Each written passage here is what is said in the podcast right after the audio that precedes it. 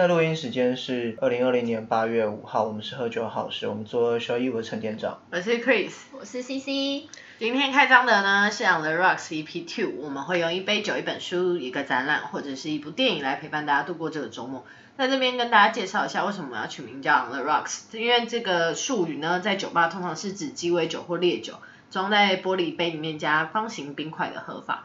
那这系列节目我们会聊聊书、展览、电影或是影集，希望大家可以透过我们重新诠释，让你们对这些作品有不同的感触。就像冰块加入烈酒中，会随着时间把酒体拉开，呈现出不同的风貌。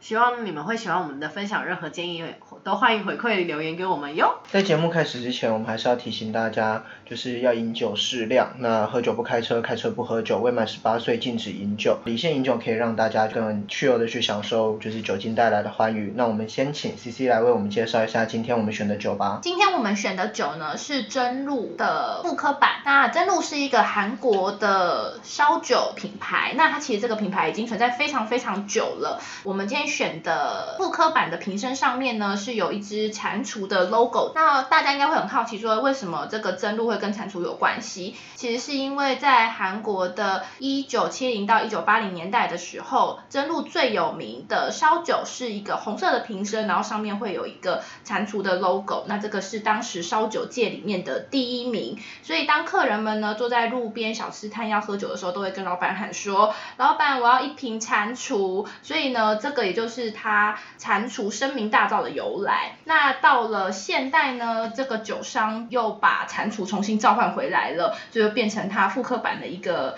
新的商标。那也吸引了年轻人都会想要去尝试一下这个复刻版的口味，就有一种复古的感觉。而且它这个新版的烧酒呢，是有重新再去调整过口味的，也比较符合我们现代人的饮酒的习惯。它的酒精在口味上比较滑顺一点，所以不会有一般烧酒那种一喝。下去酒精就直接冲上来的感觉，像喝起来相较比较温，算温顺吗？能这样说我觉得可以含着的那种，因为有些烈酒是不行的。因为我印象中一般的烧酒是还蛮就是烈啊，对，就是我没有很喜欢那种白酒的感觉。但它还是有一些酒的香味啊，就是你还是喝得出来，所以我觉得是一支我会喜欢的酒。我觉得它真的比起一般的烧酒是顺很多，因为一般烧酒真的是酒精味你会浓到就是觉得自己在喝酒精，那这个。起码还有一点水的甘甜味。嗯嗯，我觉得还蛮不错的。我也喜欢。那我刚刚终于想到了，我们这个酒跟这个展览的连接，没有关系哦。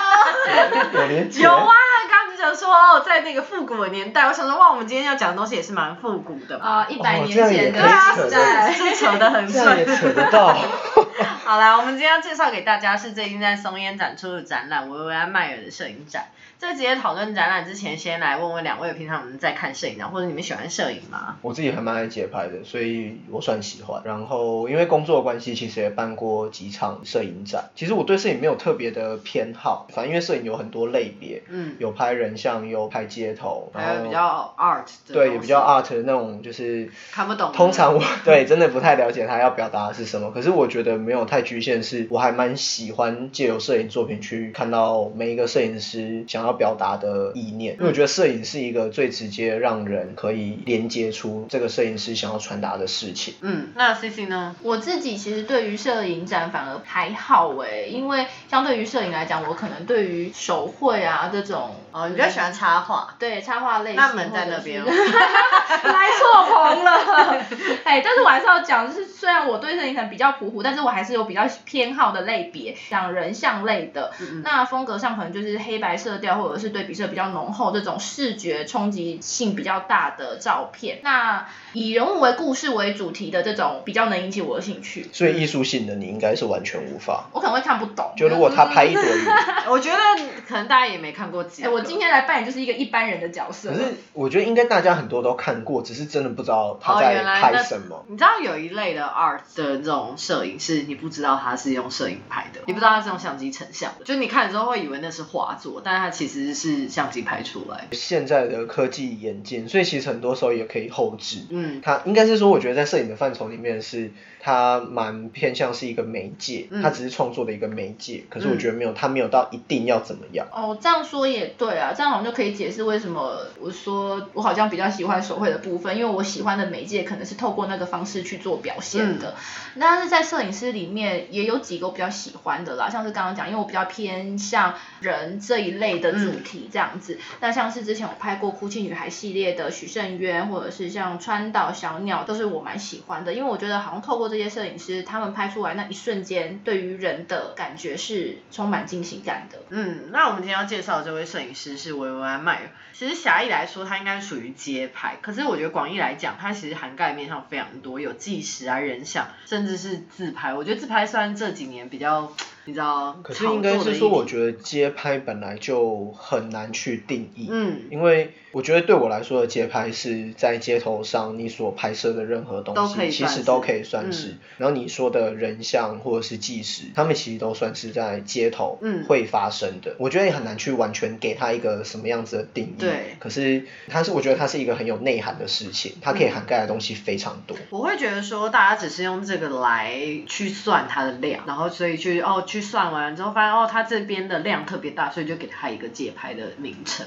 我觉得为什么会说他是街拍摄影师，应该蛮大一个层面是，他都在街头创作。对。他基本上都是拍街头上所会遇到的人事物。对，说他街拍摄影师，我觉得是蛮当之无愧。嗯，但说来说去，他涵盖这么多领域，好像应该蛮厉害的。可是其实这些作品被发现的时候，引起了嗯我们所谓的艺术圈或者摄影圈的哗然，因为维安迈尔并不是这个领域所认知的专业摄影师，他主要职业其实是一名保姆。维安的作品会。会被发现，其实是因为这一个正在写历史书的年轻人 John Marlow，呃，他在二零零七年的冬季拍卖会现场用三百八十元美金标到一整箱的底片，那些就是韦安这个管家保姆从没被大家发现的一面。后来 John 透过这些底片跟一些重印点数据啊，陆续的找到维安的最后一任雇主的联络方式。其实这时候他还没死，他发现是零七年，对，他其实是在零九年的时候才过世，没有，他是零九年的时候过世，然后他在也是零九年的时候发现他，可是他会发现他是因为。他其实，在网络上一直搜寻就 Vivian Meyer 这个人，他完全找不到任何的资讯。他就是在最后一次搜寻的时候，刚好看到了一篇副文。对，好像是报纸上嘛。呃，好像是在他，反正我记得是用网络，然后应该是他最后一任雇主，就是帮他发了一篇就是副文，所以他才发现这个人。而且他发现的时候是他已经死掉了，就有点可惜的地方。但他刚讲到这两年的期间，还是很努力把其他已经被拍卖的箱子全数购回，还找到了维安的仓库，里面有。更大量的作品，还有除了底片，还有胶片嘛，还有那个电影八厘米跟十六厘米，那个数量超级庞大。我觉得马鲁夫这个人其实蛮有趣的，因为他其实是从小他就会跟着他的就是父亲还有他哥哥，他们会去拍卖场拍卖东西，所以其实他本来就有这个习惯。然后也是因为刚好他算是历史学者，所以他需要那个时间点的历史照片。做芝加哥的一些对他需要那个就是反正过去时间点的一些历史照片，所以他才去拍这。些底片回来，嗯，然后当天拍卖的好像其实不只有那一箱，嗯，是还有其他箱，所以他去找了其他的买家，把那些全部都买回来。然后他总共发现了五十多万张的底片，其中有大概七百多卷未冲洗的彩色底片，两千多卷未冲洗的黑白底片，然后还有八厘米跟十六厘米的电影胶卷，其实还算蛮大量。我觉得超可怕，因为你就换算成手机的容量，你们平常手机里面有多少张照片？应该我已经没有数过哎，应该几千张跑不掉。因为我大概从呃一四年还一三年开始买 iCloud，我的现在里面是四万三，也太多了吧？因为我没有在习惯删照片，所以我很常就是你知道你把它拉起来，你就会看到某一区是粉红色，某一区是蓝色，你就知道那些就是重复拍的。所以其实你是会重复拍的人，就是你在按的时候就帮别人拍照，或你可能那个状态下拍了很多张，然后你没有去检视哪些要删掉。哦。所以你看我这样子，我刚说一三年到一四年，所以七年我也不过才累积四万张。可是他是他一辈子哎。可是你要想那个年代哎，这些也是要钱的。我们现在那个是因为按一下不用钱啊。哦，也对了，你要这样说也对了。所以他感觉是比较有你知道精心设计过，然后决定要。我觉得应该是热爱。对。我觉得他真的有热爱这件事情，因为像我就是一个不怎么拍照的人，所以我的手机里面几乎没有什么照片存在。真的假的？对啊，因为我不是每次出去都一定会拍照的，我也不见得一定要记录什么东西。可是看他这样，他照片里面也不见得真的是要记录什么，可是他就是充斥着各式各样。以及各种形态的照片，就知道他真的是很热爱这件事情。嗯，那刚说到这个 John，也就是二零一三年纪录片《寻觅街拍客》的导演。那我们这次节目的重点呢，我们会先放在展场、街拍还有维维安的作品上，后续再慢慢聊聊他这个人以及他的个性、人际啊，我们会放在后半部的节目。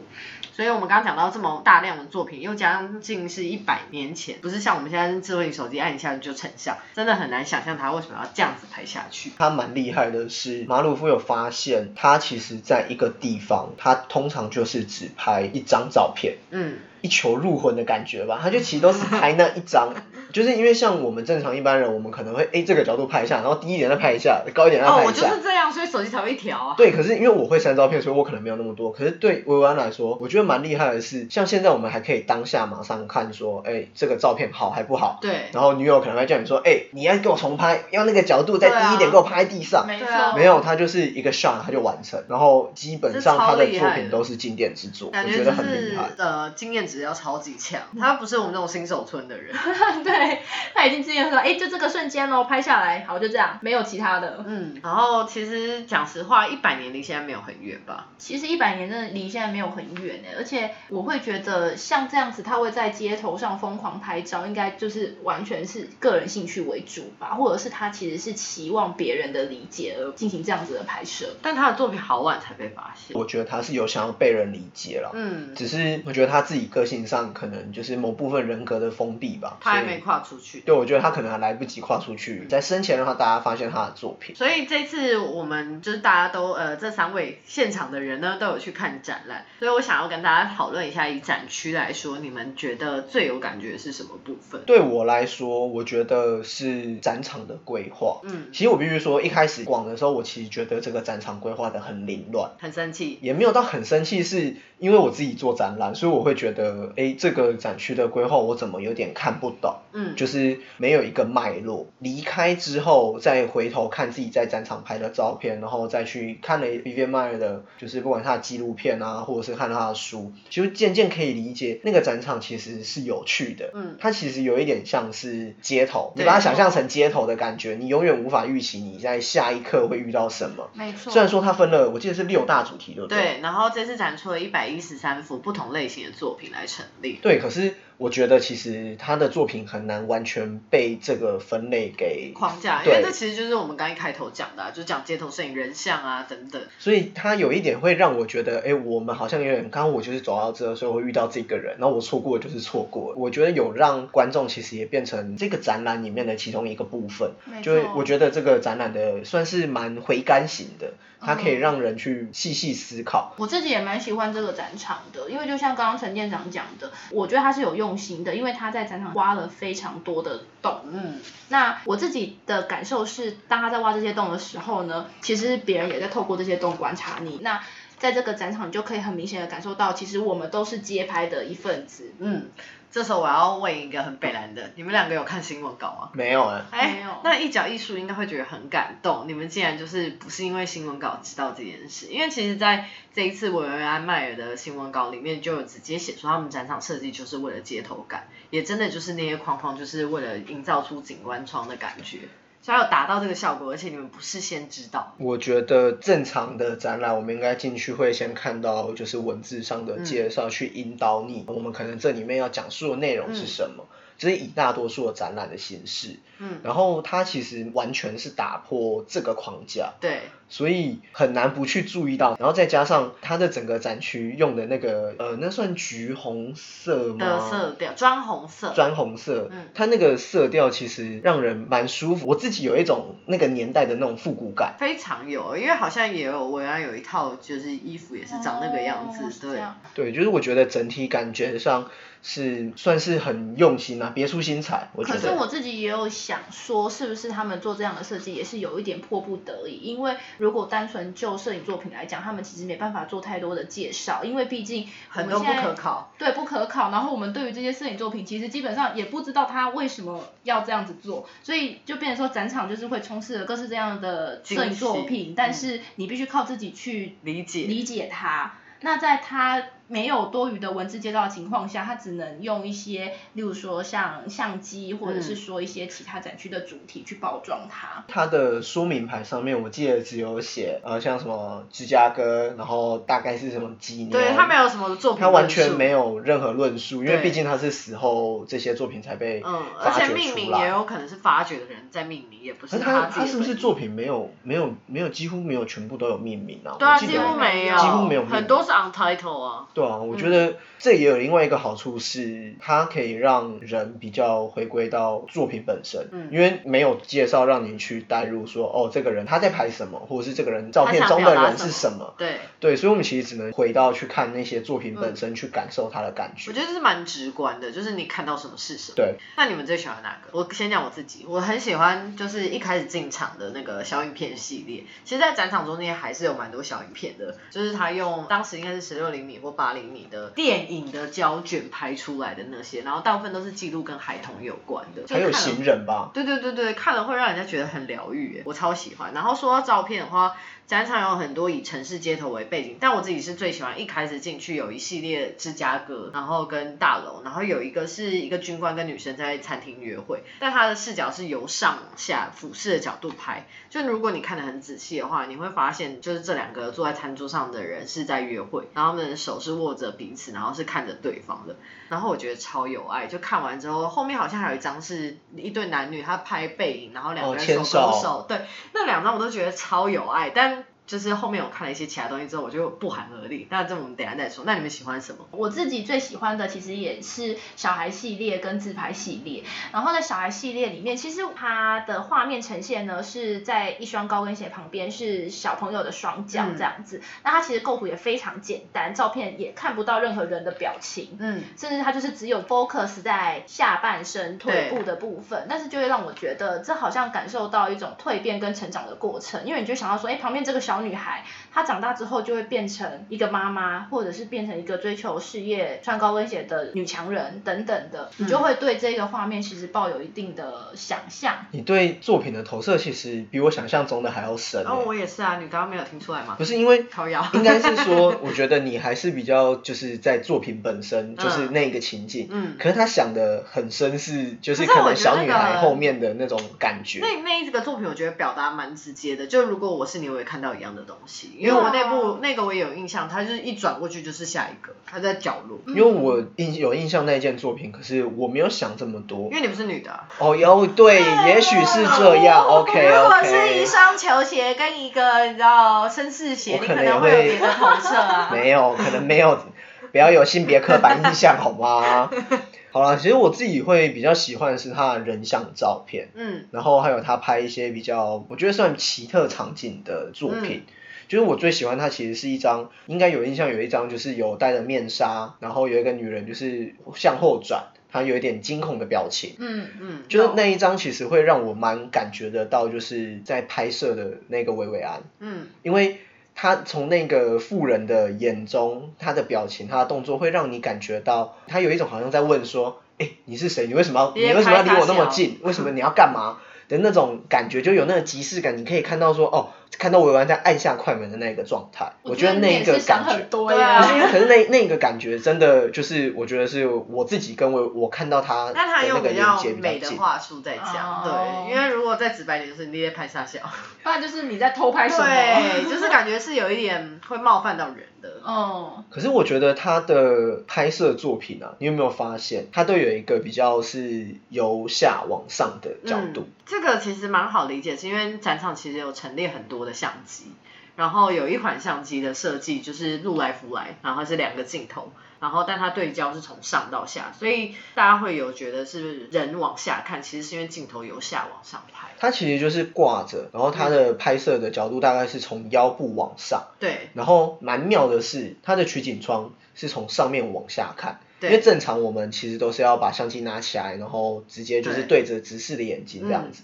然后我觉得那个基本上算得上一个偷拍神器。对。啊，它就是啊。因为你完全只要你没有听到他按麦快门声，你根本不知道他在拍你。而且我也不知道路来福来到底多大声。呃，那种底片相机基本上都有一个声音啦。咔嚓的对声音吧。对啊，可是我觉得那台相机现在想想，我觉得它真的是一台街拍神器。它就是啊，因为大家会以为你在对焦，其实你已经拍了。对，然后永远你就是低着头，因对为我们通常会对于人家突然就是做一个动作，可能拿相机起来、拿手机起来，我们会比较有反射性的防御，想说这个人要干嘛，我们嗯可能就会撇过头走掉。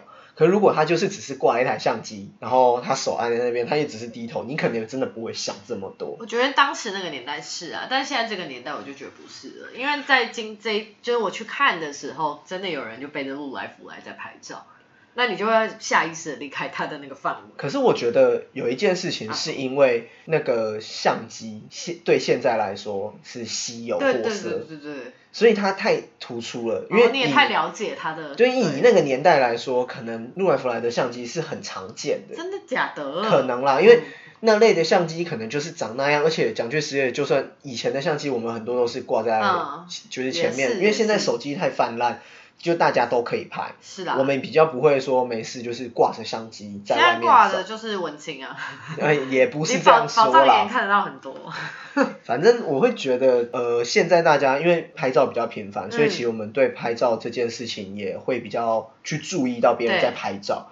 可是我觉得在那个年代是，他们可能对于拍照这件事情，我自己的猜测是可能保持着好奇，然后再加上他其实没有太突兀，嗯他其实就是蛮融入在那个环境。因为我自己会觉得街拍它是有点是孤独跟合群的奇妙的综合体，嗯它是一个蛮奇妙的存在，你才可以在街头上去拍到你喜欢的照片。他的拍照我觉得有很多的层次是，有的人根本不知道他在拍，嗯有的人被他吓到，然后他会取一些很奇妙的场景，嗯，就我觉得这是街拍很有趣的地方。但我觉得还有一些蛮有趣的东西，是我们刚刚先跳过没讨论的是自拍的系列，就是你们有对自拍系列有一些投射吗？因为我觉得在这个年代，自拍是一件很容易的事情，或很可以理解，因为手机的方便跟普及。可是，在当时那个年代，大家比较多是我希望看出去的是什么，很少反过来看自己。可是我觉得文案作品里面有很多都是自己，我对他自拍系列最有印象，然后也最喜欢的，反而是他的影子系列。哦，我知道有一个是照地上的那个，没错，你就会觉得他是用一种很特别的方式在看自己，他没有把他自己局限住说，我就一定要有一个完整的样貌，嗯这才是我自己。因为他的自拍系列也就像你讲的，有影子，然后有倒影，也有直接拍镜子。对，然后我有一个特别印象深刻的是，他有一一幅照片是拍自己的影子，然后他的那个背景是草地，然后上面有花朵，所以你就会觉得好像自己也长出花一样，嗯你就不会觉得自己好像可能是一一个温柔的人。对。对。那你们自己平常自拍吗？呃，你说拍美亚照吗？很长啊。哦，因为我自己对自拍的投射没有这么多，是因为我不太自拍。嗯。就我喜欢拍别人，我喜欢拍街景，可对是我不太自拍。可是我觉得他的自拍蛮有趣的是，他好像遇到镜子，他都想要拍一下。嗯，他很喜欢拍镜子。对，很可爱。你有印象有一张是有一个搬镜工子的工人，超可爱，我最喜欢我觉得那张真的很可爱，就是 GQ。那一张真的是经典瞬间的，我觉得。对啊，而且我就在想象那个画面，工人一边在拍，你不用一边跟着他吗？就是之而且我类的，而且还可以我自己聚焦。自己的想象里面是工人可能想说，这女的在干嘛？我不就是在搬镜子而已呢？对，啊，那我觉得我跟你们想法不一样哎，因为我的想法反而是会站在维维扬，他为什么会在那个瞬间想要自拍自己，是因为他透过那个角度，他看到了怎么样的自己，反而不会是因为你知道就很像是一般世人在看待维维扬，就觉得说他就是一个怪人，哇，你把他捧成是另外一个层次的人。我觉得很有想吗？因为。像我在看他的影子系列，我就会想说，他为什么会在当下想要做一个这样的自拍？是因为在他眼中，这样看出去的自己到底是一个怎么样的人？嗯是是他对他自己的期望，而他做不到？但你这样讲，我会想到就是他有一个是在橱窗面前拍，呃，好像是帽子的店吧，嗯反射出自己。我可以理解你刚刚讲那个，因为再加上我们后来有看一些书啊跟纪录片，他好像对自己有一些期待，所以帽子在那个年代其实是相对于某些有身份地位的人是可以佩戴的。所以可能他拍这个是想要自己有一天会是那样子的人吧，或者是说，我觉得他对他心里是期待变成这样子的人，但是他没办法跨出去，对可能他自己心里也有一个对坎这样子。我可以理解，因为这是后面我们要讨论的部分。嗯，那刚刚讲到蛮多跟街拍有关的话题，那我想问陈店长，你刚刚有讲了一很多你对街拍的看法，那你有自己喜欢的风格吗？我不太喜欢去对街拍定义风格，就是就像我不会想要去定义街拍一样。可是我觉得街拍是大家都做得到，只是你愿不愿意。找到维维安迈尔这本书上面，其实在他前有一个蛮不错的小故事，会想分享给大家。有一位有天赋的，就是口琴乐家，他收了几个就是技术纯熟的音乐人当门生，他带这些学生去拜访一位蓝调音乐家 Kim Wilson。Wilson 在现场演奏了一首就是 Little Water 的曲子，这首曲子其实蛮容易上手的。然后学生就跟老师说：“这我也会啊。”老师就只有问他说：“但你愿意吗？”其实这跟街拍其实是一样的概念，是他在街头拍照很容易，但你愿意吗？就是你愿意去尝试这件事情吗？你愿意真的在街头去把你觉得有趣的事情拍下来吗？我觉得这蛮好理解的，是很多人现在也会说，哦，拍 YouTube 很容易啊，做 Podcast 很容易啊，一点都没有。那真的就是你愿意好好的去想整个节目大纲吗？你愿意去找适合的人选吗？你愿意去选购最好的设备吗？然后做了很多失败的节目也不放弃吗？其实是一样的意思。对，我觉得这样子其实是有点对于街拍的后果的不确定，他没办法确定说自己拍的这些东西别人会不会喜欢而不敢去做。嗯，可我觉得街拍有一个蛮特别的点是它不可预期，而且也不可控制，它没有办法回溯。嗯它不像摆拍或者是有一些拍人像是，哎，你回上一栋，你可以去做点别的事情。对。然后街拍是你在这里遇到了就遇到了，错过就错过了。讲那么多，你到底喜欢谁啊？喜欢谁？你说街拍的摄影师对吗？啊，我没有特别喜欢谁，可是只要街拍的我几乎都还蛮爱的。嗯就是像不列松啊，就是我基本上都还蛮爱，我觉得只要是记录当下，我都还蛮爱的。嗯，那 C C 呢？我目前想得到的摄影师就是史考特·楚门。那呃，也跟大家分享一下这一位人物。其实这位人物算是街拍界的大家街拍之王。嗯那为什么会有这个称号呢？是因为他自己有创造一个时尚的部落格，然后他自己本身的背景是做服装设计相关的，嗯所以当他自己发现他对捕捉时尚指标这块有兴趣，然后他想要让时尚是可以走出摄影棚，然后融入街头的。这一块之后，他就去做了很多街头拍摄，或是在展场附近出现，然后拍一下，哎，这附近有没有什么他觉得很有趣的造型，或者是说很引人注目，然后他自己也觉得很喜欢、很吸睛的穿搭，那他就会把这一刻拍下来。所以他偏时尚。他其实是偏时尚的，嗯那他后来就有点声名大噪，嗯，就是因为他在时尚这一块街拍很有呃风格会有走出自己的路。没错，所以而且加上他后来拍的那一些照片，也都被各大的呃时时尚杂志志看上，嗯对，所以反而就造成了一种乱象，就是很多数人会刻意穿的很浮夸，然后出现你说把棉被背在身上。对，就是很多数人会刻意穿的很浮夸，然后刻意在展场附近出入口走动，就是为了求哦能不能不能有机会遇到他，那只要被他想要拍骗免费的照片呐、对，想要骗免费的照片，想要一炮而红对啦。啊，傻眼。对，那他也是因为他的确也是因为这样而红的，对。那他现在还有在拍吗？他现在其实也还有在拍，但他现在几是岁啊？呃这部分我不太确定哎，因为我对他没有很深的研究。但但你是喜欢他的那个类型。因为我也是喜欢他的类型的，但是我觉得这样子的街拍的确有点太过刻意了。就像他自己晚年也有讲过一句话说，他觉得为什么你要相信我讲晚年吗对，？因为晚年这个词通常是讲人家要掰了的时候。没有没有，他应该还没有，他还没有掰，但是他的确。好，比较后期的时候，他有讲过一句话，嗯就是我不想拍想被拍的人。哦。觉得烦吧？如果我明明就是呃，我主动要去创作，然后我的创作被别人就是我原本是希望它是自然发生的事情，变成了一种刻意，会让我如果是设创作者，我应该会觉得我的东西怎么好像被仿冒了。我的脑袋里面突然有一个很有趣的画面，就是你原本要拍一个走过去的行人，结果他倒退回来，哎、这样给你拍，摆好姿势，你应该会傻眼。我如如果是我平常没我没有什么名气，他这样倒出来，我一定会拍他。因为你会觉得有会觉得我一定会分享这个人，然后这个人有什么毛病？这个人到底在想什么？还倒退回来？你以为走是？十遍，你以为是九品芝麻官？就是我要跳进来，我要跳出去了，打我啊笨蛋那种感觉吗？所以呃，我们刚讲了那么多街头摄影的类别跟我们的想法，那我就这边帮大家科普一下，街头摄影的发展时期其实算很短，它其实就是这两百年的事情而已。那它也被称作为偷拍摄影，会说它很年轻，其实跟技术还有应用一定有很大的关系。毕竟我们的硬体啊、相机的普及，其实也就是这几年是回想那个我们都拿着 Sony Ericsson 跟 Nokia 的时代。我觉得应该再回想久一点，是在我们的小时候，应该爸妈拍照都还是拿对，没错。然后应该都还是有那种傻瓜相机，没就是撕开那个铝箔包，那直接就拿出一台就直接拍的那一种。对对，所以刚刚讲到硬体如果不普及，街头摄影就很难发展了，因为就变得很麻烦，而且也不是每个人都能取得。那我们刚刚讲到它可以追溯大概就是到十九世纪，可是最蓬勃发展的时候是一九六零到七零这个时期。我们可以从现在的这些作品回溯，观察到当时的人们在公共场合的行为，进而就有点像是记录那个当下的历史。可是像你刚刚讲说它会被称作偷拍摄影这件事情，我自己就没那么认同。嗯偷拍有一点像是你不尊重那个人，嗯，可是我觉得街拍某个层面是他想要记录的是当下。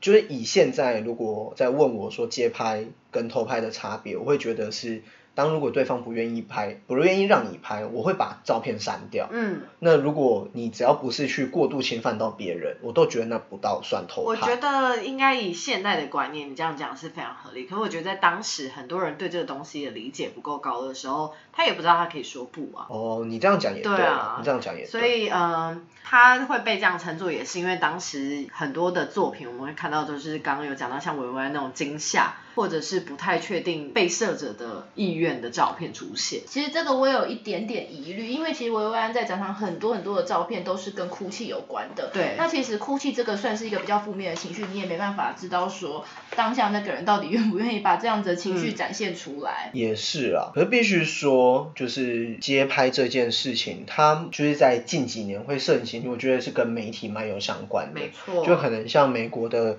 Life 啊、Times，就是或者是普利兹奖，都算是蛮让街拍盛行的其中一个原因，因为他们其实都是在记录那个当下，然后再加上新闻媒体的普及啊，报纸也会需要照片什么的，所以其实当街拍这件事情，就是有点像是人们已经开始可以习惯，哦，有人会拿着摄影师、是摄影机，有人会拿摄影师 去哪里？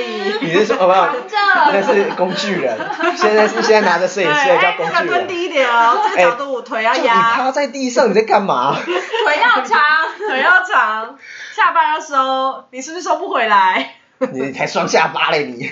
好了，其实回到刚刚讲的，我会觉得街拍的盛行就跟着社会的演进，跟就是言论自由啊、新闻自由这些东西是蛮有息息相关的。嗯，我们刚讲到很多不能直接拍的嘛，有一些国家就蛮好理解，你是绝对不能这样直接拍的。你说北韩吗？中东国家也是啊，因为他们的妇女啊那些等等的社会的风气有很大的关系。这也是为什么主要发展国家是从英国到法国，再也是美国，然后有些国家到现在还是不允许，比如说日本，其实日本在马路上拍照是有规定的。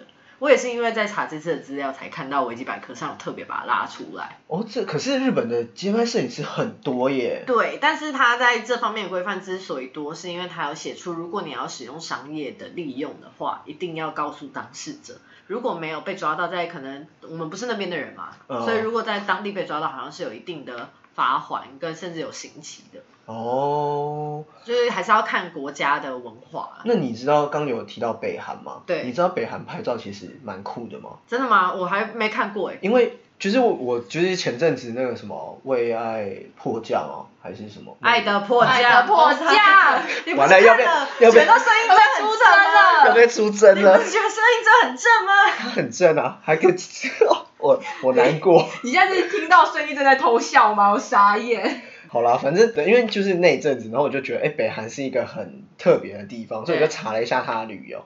你知道他其实在拍什么？他们什么太阳宫啊，或是拍那个什么伟大的领导人，都有一定的规定，就是你好像一定要把它拍进全身啊，嗯然后一定要从什么角度拍啊，然后不可以拍军人啊，对，然后他们还会就是可能你出入境的时候会检查相机啊什么，哦，这我有听说。就是我觉得这个国家真的很妙。好像也不是只有北韩，因为我听说去越南也会检查你的设备，因为它也是共产国家。可是越南的游客这么多耶，嗯，这个我我也是因为看了有一个 YouTuber 分享说他去越南摄影有遇到的问题。哦，这还蛮妙的。对，所以我觉得摄影这个东西真的在每个国家有不同的规定，跟有点像潜规则的事吧。我觉得应该是跟风俗民情蛮有相关的啦，就是大家怎么看待摄影这件事。啊，为什么你们没有觉得是跟政府比较有相关呢？我觉得跟政府有关，我刚不是讲了越南也是共产吗？我想说风风土民情。不是因为我会说风土民情是像日本人比较在意隐私，哦所以他他会他会有这个规定，我觉人家得。人民族文化。对民族文，化然后每一个国家对于就是你拍照这件事情的反应的那个感觉不一样，对，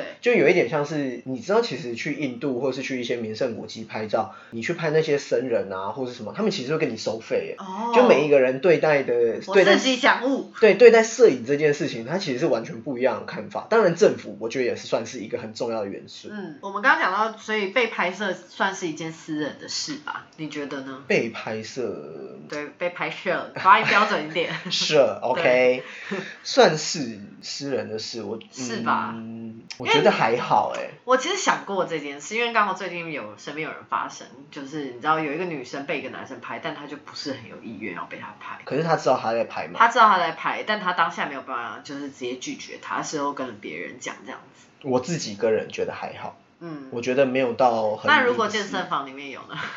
健身房，你说就是自拍自 就是更衣间里面有哦，那个当然不行啊，那个对当然是不所行。以我蛮好。奇，这样的对你来说有区别是吗？一个是换衣服，一个是没换衣服。我觉得区别在公共场合，嗯，因为其实，在公共场场合应该是说不是违法的那种，而是公在公共场合，假设我今天这张照片拍出去，拍到了你，拍到了你，嗯，那个就是不是什么恶意用途，懂就是今天你不是拿这些东西有你去对镜周刊说他去约炮，呃对，就是有一点像是你不是拿这个照片去做恶意用途，嗯我觉得就还好。那你觉得？我大概理解陈店长的意思啊，他的意思是说，如果他拍摄这个用意，感觉是为了要记录当下，为了记录他在可能健身房的时刻，他自己很努力的运动，然后旁人也很可努力的是我是说拍别人，不是自己，因为我是说因为被拍摄。对，可是因为就变成说，我觉得感觉是你有没有融入到这个背景的一部分，哦你有没有就他不是主角。对，就是我觉得街拍有一个很大的用意是，你自己除了是主角之外，你不是唯一的主角，嗯你的背景等等的都会是跟着你一起被拍进去的。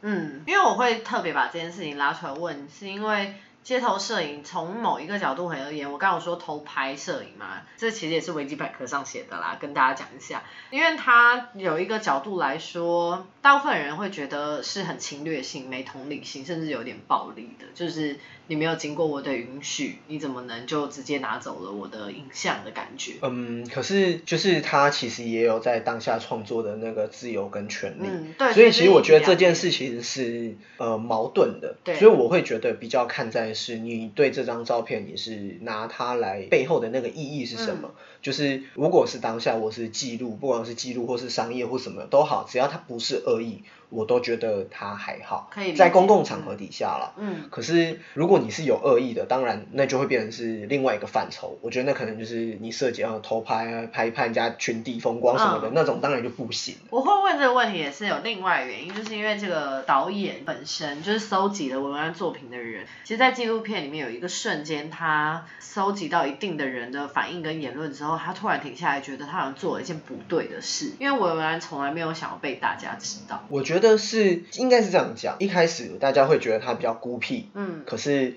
会觉得他没有想要让大家认识他的作品，要不然他不会存这么多的底片啊，存这么多的作品起来。可是我觉得很妙的事情是，他其实是想被大家认识的，只是他的性格为什么会这样讲，是在影片的很后面。嗯我觉得先我必须先说，就策展的角度来对说，马鲁夫是一个很厉害的人，对因为他收集了这么多的资料，而且他还一一比对。我觉得嗯最厉害的是他把照片里面的教堂的尖塔，他对，丢到他去 Google 找 Google 这个我知道，里面，然后去比。他去找他到底是哪个法国的城镇的人，而且重点是他那个法国城镇是一个很小，我真的我也没听过那是哪里。他真的去找出来，然后后真的就找到了找到他的家族。对，所以其实马鲁夫是一个很用心在整理他这个脉络的人。嗯所以就策展角度，我觉得他非常厉害。嗯那你说他其实，在整理到后面的时候，他其实有去遇，也是在法国吧？我记得，我知道他有去找到他的家人，呃，那个不是家，呃，不是是家人啊，不是不是曾祖父那不是不是不是是另外一个是他去找到了一个那个哦，我知道冲印店的对，那个冲印店，然后冲印店里面有一封信是 Vivian Meyer 写给老板说，哦，就是我们希望有可以合作，就算说我们不同国家什么的，在那个当下，其实他是想要被看到的。我我我懂，但我刚刚会突然提这件事情是，导演不是有说他突然觉得他好像不应该做这件事情，因为他觉得维维安好像还没准备好要被大家认识，而且就算认识也是他死后的事。会这样说也是因为我觉得有一些街拍的人，可能他没有想要被大家认识，他可能没有想要出现在他的展场里啊。或许对，所以我才会突然用另外的角度来看，因为我其实是喜欢被拍照的人，可是我从来没有去站在那些不想被拍照人的角度想过。可是我觉得这件事情没有绝对的对对啊，当然我只是想听大家意见嘛。对啊，可是我我还是支持这件事，因为我自己可能是我就自己你自己爱拍拍啊，我莫名其妙自己爱拍可是我也是赞同陈店长说的嗯话，我也觉得薇薇安在某一个角度是想要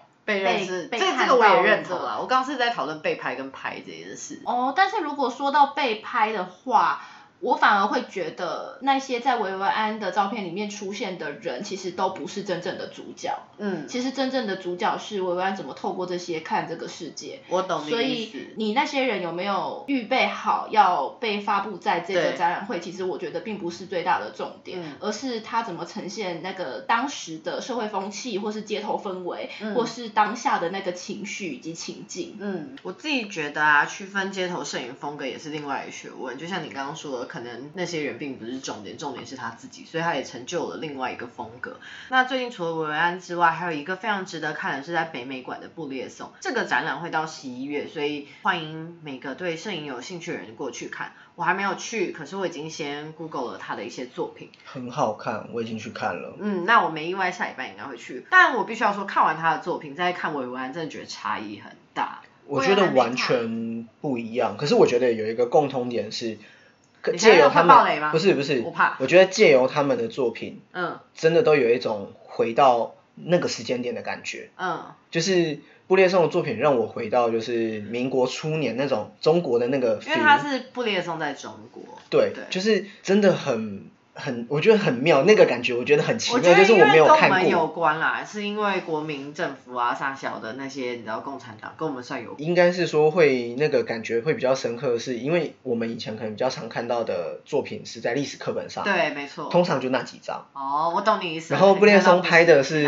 另外另外一面，嗯他有拍了市井小民，他也有拍了就是黄金几队等等的，就是中国的一些大事件懂，所以我觉得是另外一个感触。嗯然后维维安是我自己其实没去过芝加哥，我没去过美国，可是我有一种哎，好像真的回到那个年代，那个年代的人都戴着帽子，然后穿着西装，然后那种感觉，然后做工的人什么那种那种感觉，其实真的很特别。我懂，一个是新认识的一个城市，然后另外一个是重新再去看另外一个城市的另外一个风貌。嗯，我觉得他们两个，就因为我自己先 Google 看了一些作品，是差蛮多的。但布列松强调的一个，就是大家只要 Google 都看得到，他说过他对于摄影的看法，就是尤其是街头摄影，他说一切感官都在稍纵即逝的现实前，如果能够成功掌握这个瞬间画面，就可以为这个世界赋予意义，留下永恒。我看完之后，其实我是有一点起鸡皮疙瘩，因为我觉得这个人也太高尚，他高尚，其实就是高讲尚。讲求一件很简单的一个观念，就是决定性瞬间。没错，然后但他也非常因为这件事而去批判其他人的作品。因为他非常不